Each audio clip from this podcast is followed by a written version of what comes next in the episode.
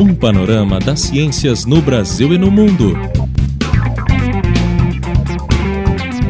Começa agora Oxigênio, uma produção da equipe do Laboratório de Jornalismo da Unicamp. Realização Web Rádio Unicamp.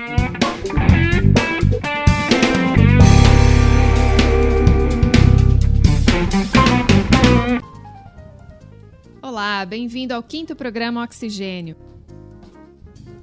Hoje, os assuntos em pauta vão desde cultura do babaçu ao debate sobre machismo na ciência, passando por temas em saúde também. E tem mais: você sabia que os pedestres são as vítimas mais frequentes de acidentes de trânsito em São Paulo? Na entrevista, a pesquisadora Melima Latesta fala sobre esse problema e a importância da mobilidade a pé nas políticas públicas, na pesquisa e, claro, para a nossa saúde. O programa ainda tem uma dica de filme que mistura ficção e ação. E você não pode perder a coluna do professor Márcio Barreto, que hoje é sobre Einstein e a quarta dimensão. Agora vem aí as notícias com Kátia Kishi e Vitória Monte. Notas de ciência. Precisamos falar sobre álcool e drogas nas universidades. Esse é o título da entrevista publicada na última edição da Revista de Cultura e Extensão da USP, número 13, realizada por Isadora Witt com o professor da Faculdade de Medicina da USP, Arthur Guerra de Andrade. O foco foram as pesquisas desenvolvidas pelo Grupo Interdisciplinar de Estudos de Álcool e Drogas, o diálogo foi desencadeado por causa da recente proibição de festas e consumo de bebidas alcoólicas dentro da Universidade de São Paulo, e também pelo diagnóstico de que a maioria dos universitários de instituições públicas e privadas bebe. E uma parcela significativa usa drogas como maconha, anfetamina, cocaína, inalantes e solventes, entre outros. Os dados foram pedidos no primeiro levantamento nacional sobre álcool, tabaco e outras drogas, realizado em 2010 com universitários das 27 capitais brasileiras, que também indicam que alunos da área de biológicas são os maiores consumidores de drogas. Os índices mais altos estão nas faculdades de medicina. Para reverter esse quadro, Arthur Andrade indica que seriam necessárias políticas a serem debatidas entre alunos, professores e funcionários, de acordo com a lei. A prevenção e o tratamento adequado dos casos de dependência também devem ser discutidos.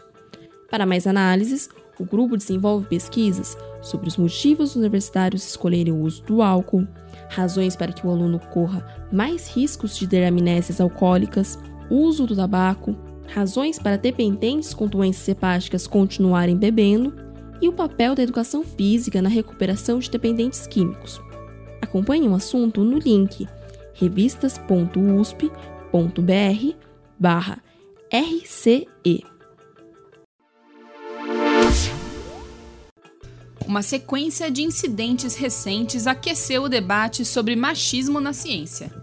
Nas redes sociais, foi polêmico o comentário do Prêmio Nobel de Medicina em 2001, o bioquímico britânico Tim Hunt, sobre problemas com a presença de mulheres no laboratório.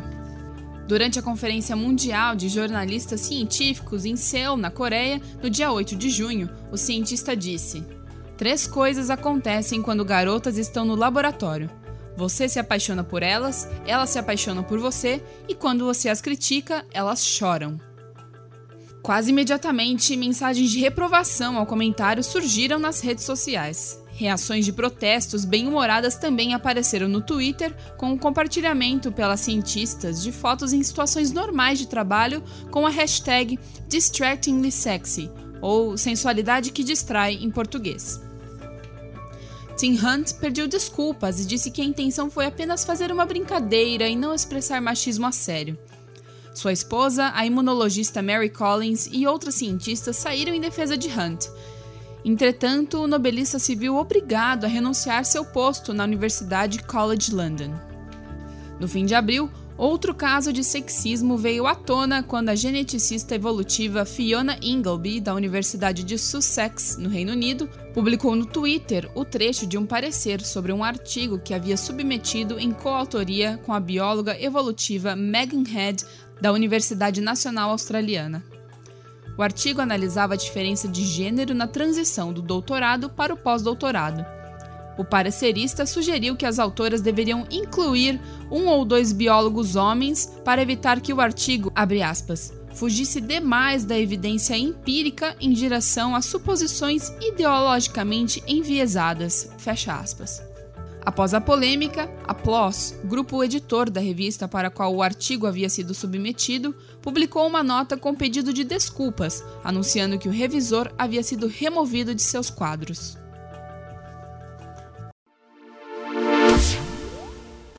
Os babaçuais recobrem uma extensa faixa de transição entre o cerrado e a floresta amazônica. Sob suas copas, milhares de famílias extraem e quebram coco babaçu para a produção de óleo de amêndoa, azeite, alimento para animais, carvão e materiais de construção para moradias. Essas comunidades presentes no Maranhão, Pará, Tocantins e Piauí dependem da extração do babaçu para se manterem e por isso, desde a década de 80, lutam pela preservação da palmeira. Esse é o contexto por trás do artigo Caminho para a Proteção dos Babaçuais e dos seus Detentores Culturais, publicada na edição deste mês da revista CPC, da USP, número 19.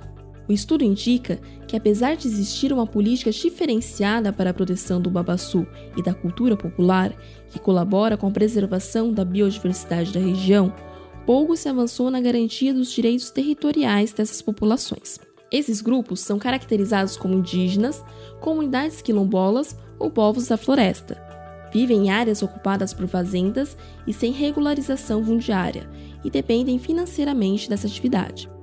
Entre as soluções, o artigo defende a realização do Inventário Nacional de Referências Culturais do IFAM, Instituto de Patrimônio Histórico e Artístico Nacional, como alternativa.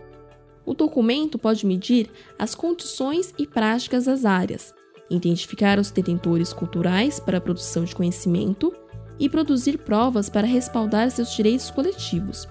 Essa medida deve ser associada a outros mecanismos de proteção e valorização comercial.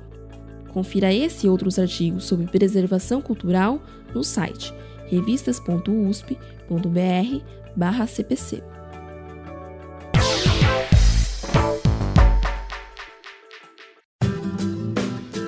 No Brasil, foram realizadas 88 mil cirurgias de redução do estômago em 2014, segundo a Sociedade Brasileira de Cirurgia Bariátrica e Metabólica. O procedimento é considerado eficaz contra a obesidade grave, mas há pacientes que abandonam o acompanhamento nutricional depois da cirurgia e podem colocar em risco os resultados que conseguiram no tratamento. Uma pesquisa com 241 pacientes do Hospital das Clínicas em São Paulo indica que 56% deles faziam acompanhamento nutricional durante o primeiro ano da cirurgia bariátrica. Esse resultado, publicado em 2012, chamou a atenção de pesquisadores, como explica Verusca Scabin, uma das autoras do estudo. E o que a gente acabou percebendo é que o maior contato com a equipe multidisciplinar provavelmente levou a maior percepção da gravidade da doença e isso acabou gerando uma maior assiduidade nessas consultas após a alta hospitalar. Uhum. E essa prevalência de adesão de 56%, ela é baixa, né? Uma vez que é, a recomendação é que haja uma adesão de pelo menos 75% num, num segmento de 5 anos, né? É, então, são, são dois pontos de destaque para a gente se preocupar e ter ações em relação a atitudes para melhorar essa adesão né, desses pacientes. Nesse mesmo grupo, até 18 meses depois da operação, tanto os pacientes acompanhados quanto os que faltavam às consultas perdiam em torno de 40% do peso, como relatam os pesquisadores em um novo trabalho publicado em 2015. Entre um ano e um ano e meio, é que vai haver a estabilização do peso. Né? Então, a partir daí é que o paciente pode recuperar o peso e com isso trazer de volta é, comorbidades que ele tinha antes, doenças associadas, como diabetes, hipertensão. Né? E além disso, é, trazer também deficiências nutricionais, uma vez que o, a capacidade gástrica foi reduzida e houve também um desvio do intestino, que é o órgão responsável pela absorção de, de a maioria das vitaminas e minerais. Né? Então, podendo levar a deficiências nutricionais, é, agravando aí a situação de saúde do paciente. Quando não há acompanhamento nutricional, os riscos para o paciente não têm a ver só com peso, mas abrangem vários aspectos da saúde. A longo prazo, o, os resultados das cirurgias eles, pod, eles podem ficar comprometidos com a falta de adesão, uma vez que tem as modificações que acontecem no organismo impostas pela cirurgia podem levar a deficiências nutricionais e, e recuperação de, da, da, desse peso que foi perdido. E então, além de recuperar peso, de deficiência nutricional, ele ainda pode recuperar comorbidades, o que seria prejuízo para a saúde em todos os aspectos, inclusive com uma questão psicológica é, bastante marcada aí por, por toda essa situação. A adesão ao segmento nutricional apresentou uma relação estatística apenas com a duração da internação depois da cirurgia. Apesar de não ter sido o foco desses estudos, Verusca vê a perda rápida de peso como uma possível razão para o abandono das consultas. Mais pesquisas são necessárias para esclarecer a relação entre a perda de peso e o quanto esses pacientes seguem os programas que complementam a cirurgia. Porém, retornar às consultas e ter uma boa percepção sobre a gravidade do problema continua sendo importante. É, o acompanhamento é, vai ser importante com toda a equipe para poder é, estimular o paciente, é, ensiná-lo a ter novos hábitos de vida, que inclui uma alimentação saudável, atividade física é, e controle das comorbidades que ele, que ele apresentava antes da cirurgia. Confira a notícia completa sobre esse tema e os links para as pesquisas na revista Consciência, www.consciência.br. Um boletim organizado pela Anvisa gerou polêmica entre especialistas. Ele destaca a eficácia de um remédio para o transtorno do déficit de atenção e hiperatividade.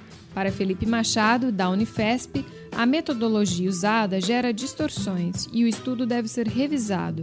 Entenda o caso na reportagem de Carolina Medeiros.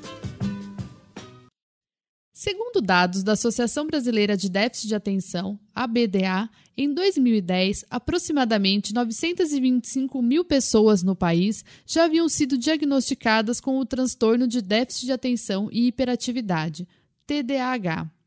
Para o tratamento desse transtorno, o medicamento mais indicado é o metilfenidato. Sua eficácia foi testada pelo Boletim de Avaliação de Tecnologias em Saúde, o BRATES, organizado pela Anvisa por meio da Gerência de Avaliação em Tecnologias de Saúde.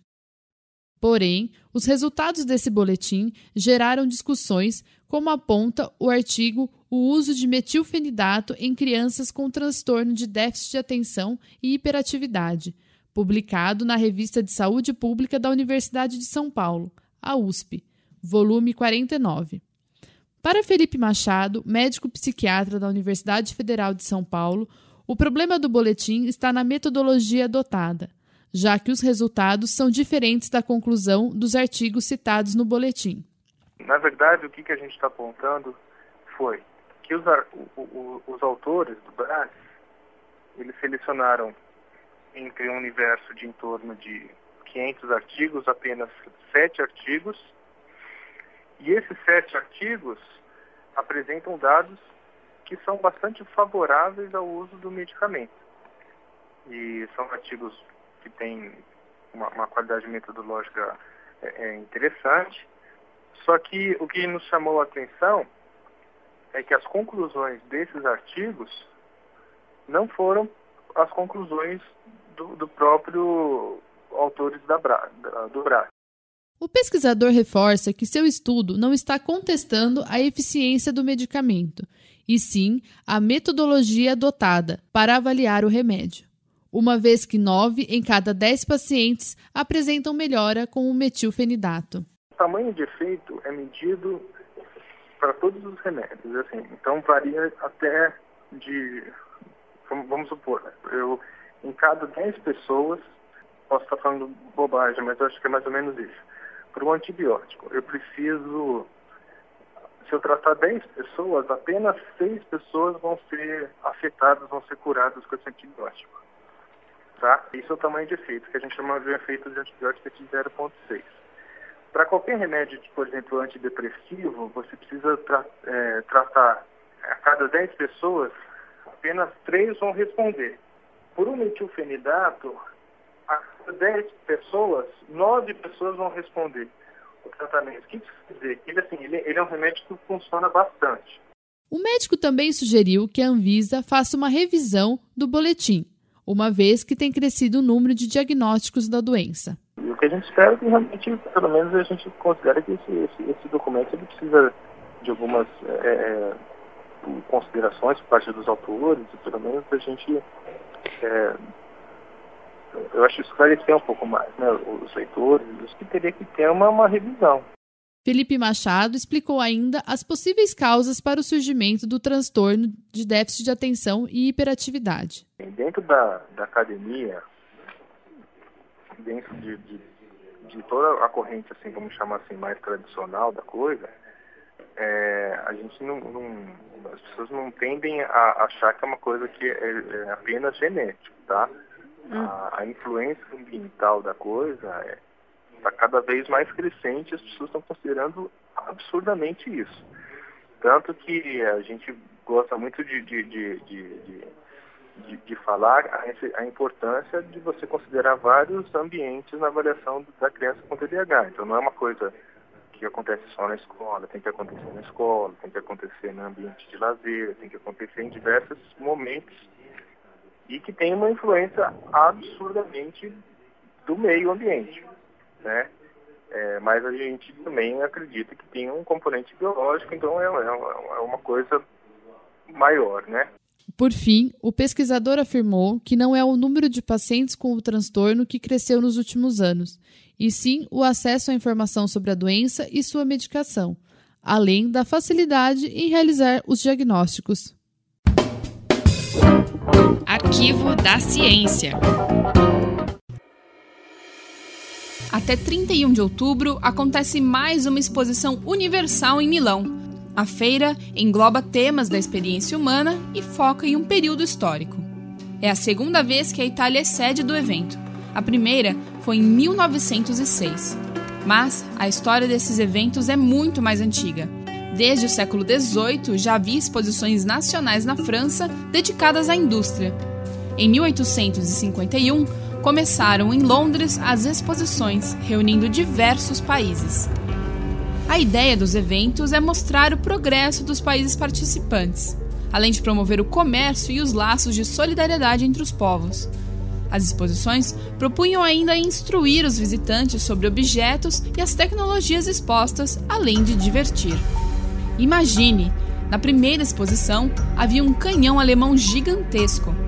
Poucos anos depois, em outro evento, o alumínio aparecia como material do futuro. E a Torre Eiffel é outro exemplo. O monumento impressionou o público quando foi criado para a exposição de 1889 e se tornou um símbolo parisiense permanente. Quando as exposições começaram no século XIX, o capitalismo se expandia e se formava um imaginário burguês. Os eventos, então, espalhavam essas ideias pelo mundo todo, celebrando a modernidade e o sistema de fábricas. Neste cenário, os conflitos entre as classes sociais e entre os países ficavam diluídos. Hoje, as exposições continuam com um sentido comercial, mas passaram a destacar aspectos culturais e desafios contemporâneos, não tanto a industrialização. Mas as condições reais em que esses avanços acontecem também ganham mais visibilidade. Este ano, por exemplo, o tema agricultura e alimentação mobilizou manifestantes que protestavam contra a globalização e os escândalos de corrupção envolvendo as obras do evento.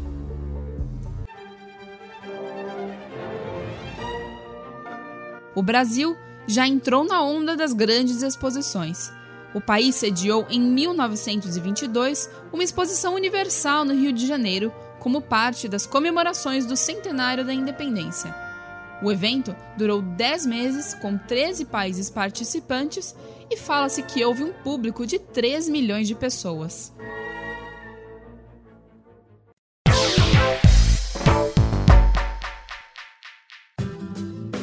Caminhar é a maneira mais básica de locomoção para o ser humano. Boa parte dos deslocamentos das pessoas acontecem a pé. Só na cidade de São Paulo, um terço das viagens feitas todos os dias acontece caminhando. Apesar de ser tão importante no nosso cotidiano, os acidentes com pedestres preocupam. Então nós estamos hoje com Maria Ermelina Malatesta, a Meli, que é mestre e doutora pela Faculdade de Arquitetura e Urbanismo da USP, com estudos sobre mobilidade a pé e cicloviária. Ela também é membro da Associação Nacional de Transportes Públicos, a ANTP.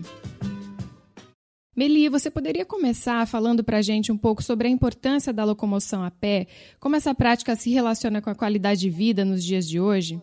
É, a, a mobilidade a pé, ela, como uma mobilidade não motorizada, que usa pouco espaço para que ela ocorra, ela não, não existe nenhum, nenhum meio energético externo que não seja o próprio corpo humano, ela se adequa muito bem às necessidades das cidades modernas, que, que uh, na maioria das vezes tem grande necessidade de otimizar seus espaços urbanos, tá certo? Porque as, as grandes cidades uh, elas, elas sempre têm uma parte do espaço ocupado para ser destinado aos, às ruas, ao tráfego.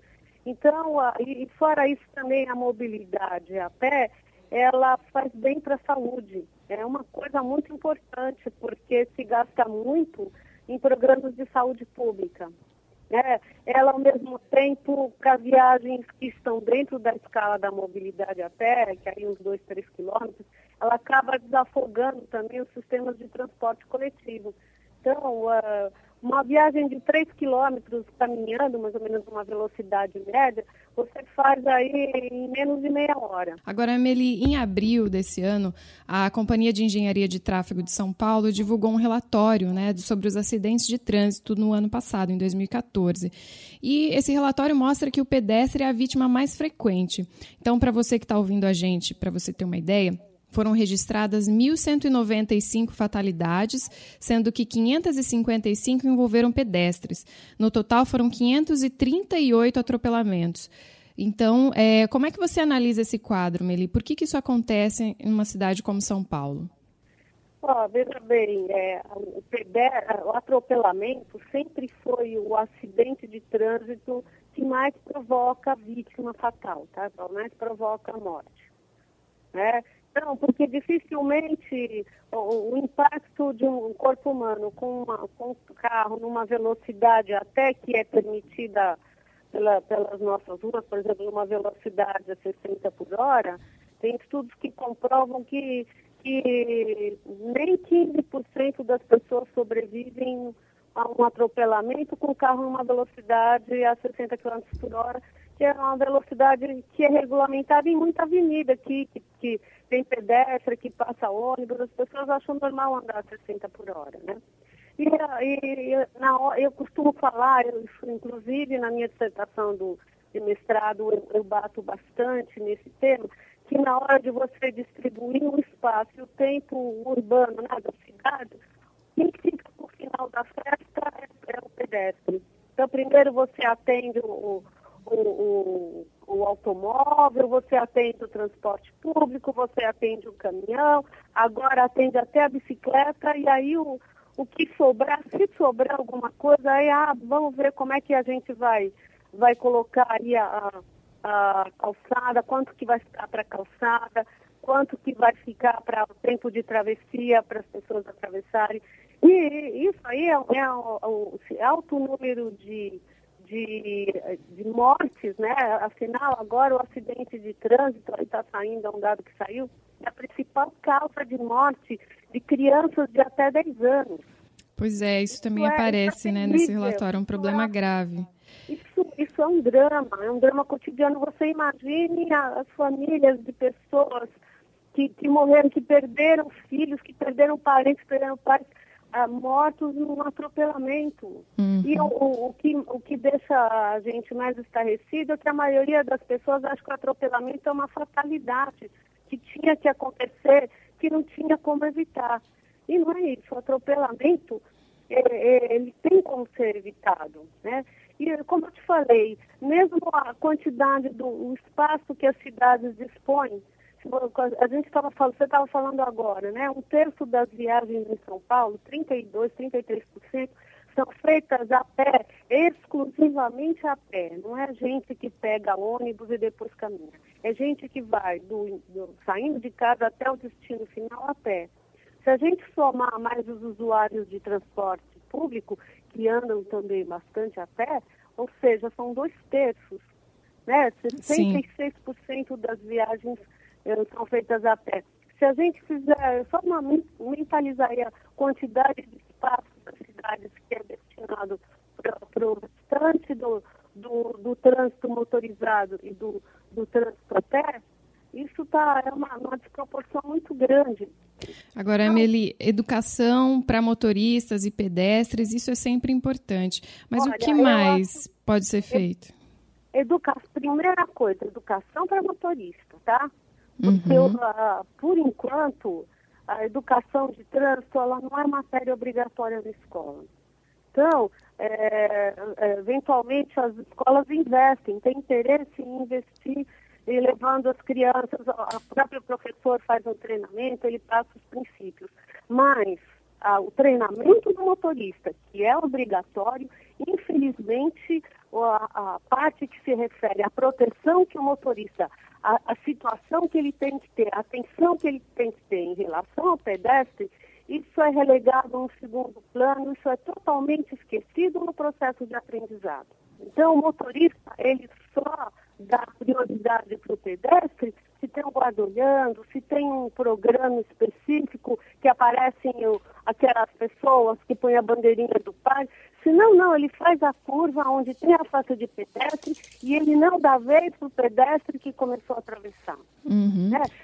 Por exemplo, vamos supor que você tem uma filha, uma, uma criança pequena, e você vai falar, olha filhinha, quando você for atravessar a rua, onde tiver, porque são poucos os locais onde tem o foco para o pedestre, você não vai ensinar para ela, a ficou verde o foco do pedestre, já pode atravessar. Você não vai falar isso para ela, você vai falar o seguinte, olha, na hora que, que o, sinal ficar favorável, ficar verde para você, o bonequinho do foco de pedestre ficar verde, você espera os carros pararem. Porque tem muito carro, mas muita, muito motorista, que às vezes não tem multa nenhuma, que não é nenhum monstro, é uma dona de casa, é uma pessoa bem informada, esclarecida, com bom nível de escolaridade, que aproveita aquele finalzinho do tempo amarelo e o comecinho do tempo do vermelho e, e e, e cruza a rua. E, cruza, e é né? o momento da tragédia. Agora, para a gente aproveitar aqui uns minutinhos finais, queria que você comentasse um pouco sobre a questão das ciclovias, que tem sido uma prática em São Paulo e também em outras cidades do país. Você concorda com essa modalidade, como ela tem sido valorizada? Sem dúvida nenhuma. É, a bicicleta ela é uma mobilidade, uma, uma proposta de mobilidade que já é uma prática, já é uma realidade nas maiores metrópoles do mundo.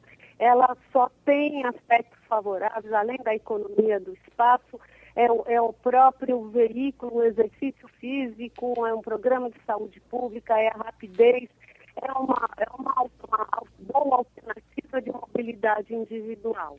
É, uhum. ela é um sucesso em qualquer país que ela, ela é o programa cicloviário é implantado. Eu e, totalmente favorável. E em São Paulo, a prefeitura também tem, tem divulgado esse projeto de construir mais de um milhão de metros quadrados de calçada, né? Pros, é, que é uma forma também de resolver a questão para os pedestres, né?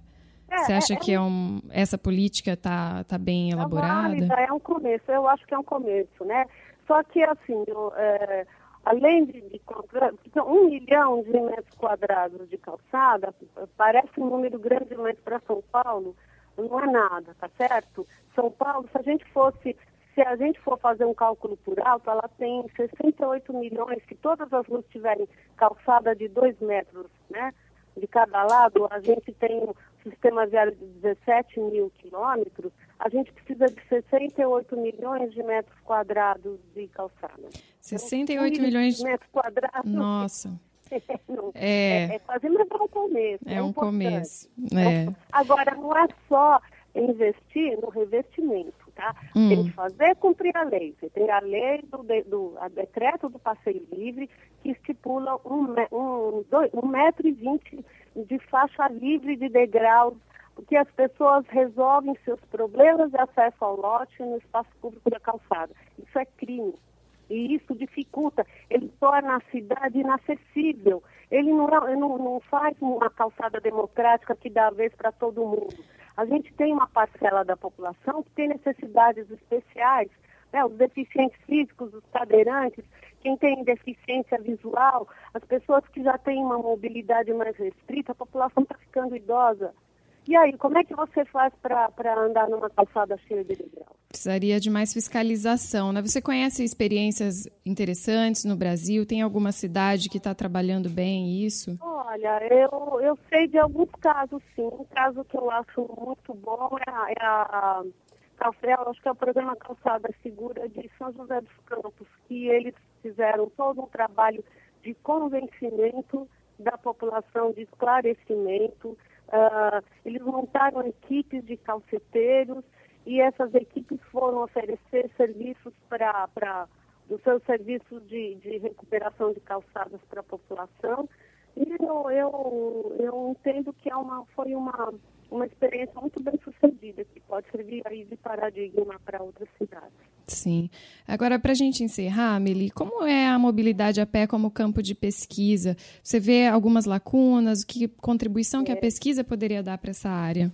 Pessoal, a minha dissertação ela foi concluída em 2007, né? Já faz algum tempo, quase 10 anos.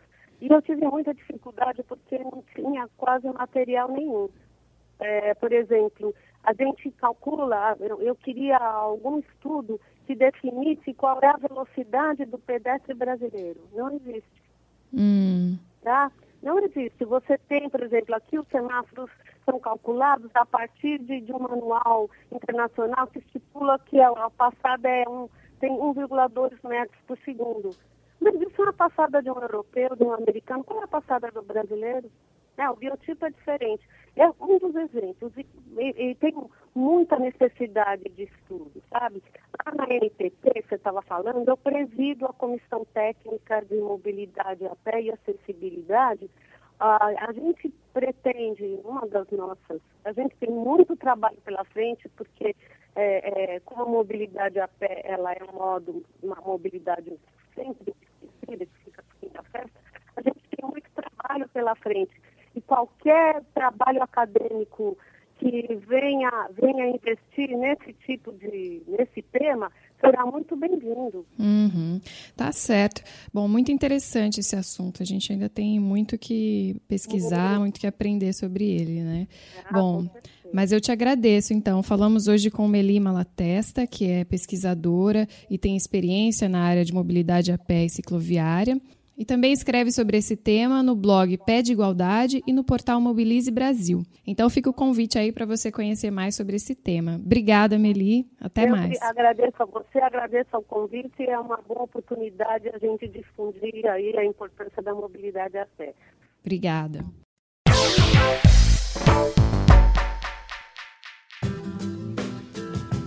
Agora você fica com os comentários em Filosofia e Percepção da Ciência coluna do professor Márcio Barreto. Ele é físico e docente na Faculdade de Ciências Aplicadas e em programas de pós-graduação da Unicamp. O tema de hoje é Einstein e a Quarta Dimensão. Há um livro bastante interessante escrito por Albert Einstein que se chama A Teoria da Relatividade Geral e Restrita, uma versão popular. Esse livro foi lançado recentemente no Brasil e a proposta do Einstein era escrever para que qualquer pessoa com conhecimentos mínimos de geometria pudesse compreender a teoria da relatividade, que, segundo ele, era uma teoria bastante simples. De fato, quando a gente lê esse livro, a gente percebe a simplicidade a qual Einstein se refere, embora ele mesmo depois reconheceu que não foi tão bem sucedido assim na ideia, na tentativa de popularizar a sua teoria. Na verdade, a teoria se transformou numa espécie de mito, algo incompreensível, algo que escapa à compreensão das pessoas, e o próprio Einstein se torna uma figura lendária. Né? Quando a gente pensa hoje num cientista, logo vem a imagem do Einstein, que foi talvez o último cientista que trabalhou isoladamente. Né? Hoje as pesquisas são realizadas por grandes grupos. Talvez por ter sido um dos últimos representantes desse cientista isolado que grita eureka, o mito tenha se fortalecido, mas também porque Einstein trabalhou numa época em que o rádio, o cinema, a mídia, tal como a gente conhece hoje, eh, floresceu. Então ele pegou uma carona, o mito Einstein, a celebridade Einstein, para usar um termo contemporâneo, pegou carona na, no cinema e no rádio. Mas a te própria teoria ela tem um componente que contribui bastante para este para a construção desse mito, porque a teoria da relatividade postula um espaço-tempo a quatro dimensões. Nesse livro, Einstein nos convida a perceber esse perceber deve estar entre muitas aspas, uma quarta dimensão através de uma analogia entre seres que só percebem duas, mas podem conceber três dimensões. Aí ele faz a analogia entre seres como nós, que percebemos três dimensões, mas podemos conceber quatro dimensões. Provavelmente ele retira essa ideia de um livro também muito interessante, é, do século anterior, chamado Planolândia, de um sujeito chamado Abbott. O fato é que compreender, entender, perceber um espaço-tempo a quatro dimensões é algo impossível para nós. Então, quando alguém diz eu entendo a teoria da relatividade, nós devemos uh, traduzir da seguinte forma: eu consigo conceber a sua veracidade, verificar a sua validade, mas perceber aqui é muito diferente de perceber, por exemplo, a queda de um fruto ou uma lei que seja a responsável ou que explique o movimento dos planetas. Perceber aqui significa abrir mão da nossa percepção ordinária e conceber que há algo além daquilo que percebemos. Meu nome é Márcio Barreto, Sou professor da Faculdade de Ciências Aplicadas da Unicamp e gostaria de recomendar dois livros. Né? Um se chama Einstein para o Ensino Médio, de minha autoria, pela editora Papiros. Um livro bastante básico, voltado para o ensino médio. E outro que é o próprio A Teoria da Relatividade Geral e Restrita, uma versão popular de Albert Einstein. Caleidoscópio.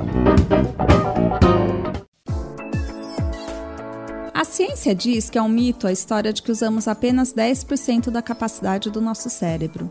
Mas por que não brincar um pouco com essa ideia? É isso que faz Sem Limites, um filme de 2011 que estreia como série de TV em 2015. No filme, dirigido por Neil Burger, a história se desenrola em torno do personagem Ed Moura, interpretado por Bradley Cooper. Ele é um escritor frustrado e frustrante. O cara tenta escrever um livro, mas é devorado pela procrastinação e ainda por cima é um péssimo namorado. Um dia, Moro encontra um amigo das antigas e é apresentado a uma nova droga, a NZT, que permite alcançar 100% da capacidade do cérebro. Ele consegue usar a informação de todos os documentários que assistiu, de todos os livros, de todas as conversas que teve. É capaz de aprender chinês e de fazer cálculos instantaneamente todo o conhecimento que ele tem pode ser usado com a máxima eficiência. O escritor então decide mudar de vida. Ele quer ficar rico e poderoso. Vira um sucesso em Wall Street, mas acaba chamando a atenção de criminosos interessados na droga. Para complicar, o estoque de NZT começa a acabar. A essa altura, o protagonista do filme traça um plano e as consequências disso são fantásticas e também catastróficas. Tem de tudo: cenas de muita ação, efeitos especiais interessantes e também algumas passagens que não fazem muito sentido, mas dentro do que já se espera de um blockbuster. Agora, Sem Limites vai ter continuidade como série de TV, com estreia em 22 de setembro nos Estados Unidos. Cooper ainda aparece como Ed Moran, mas ele se tornou um senador aspirante a presidente. O foco da nova produção vai ser o personagem Brian Finch, interpretado por Jake McDormand. Ele é coagido a usar as capacidades que a droga NCT possibilita para ajudar o FBI a solucionar casos policiais. Se a história vai render mesmo, não sabemos, mas o tema é válido para a gente imaginar como seria ter um cérebro sem limites. E você, o que faria com esse poder?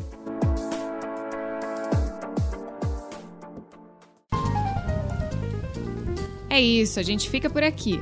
Mas até o próximo programa, acompanhe as novidades no Facebook e no Twitter. É só procurar Oxigênio Notícias. Tchau! Coordenação: Simone Palone. Produção e reportagem: Carolina Medeiros, Kátia Kish, Roberto Takata, eu, Patrícia Santos, Simone Palone e Vitória Monte. Os trabalhos técnicos são de Jefferson Barbieri e de Vitória Monte.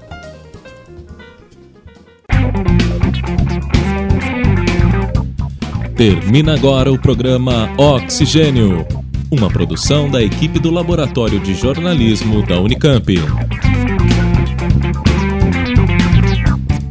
Realização Web Rádio Unicamp. Continue com nossa programação.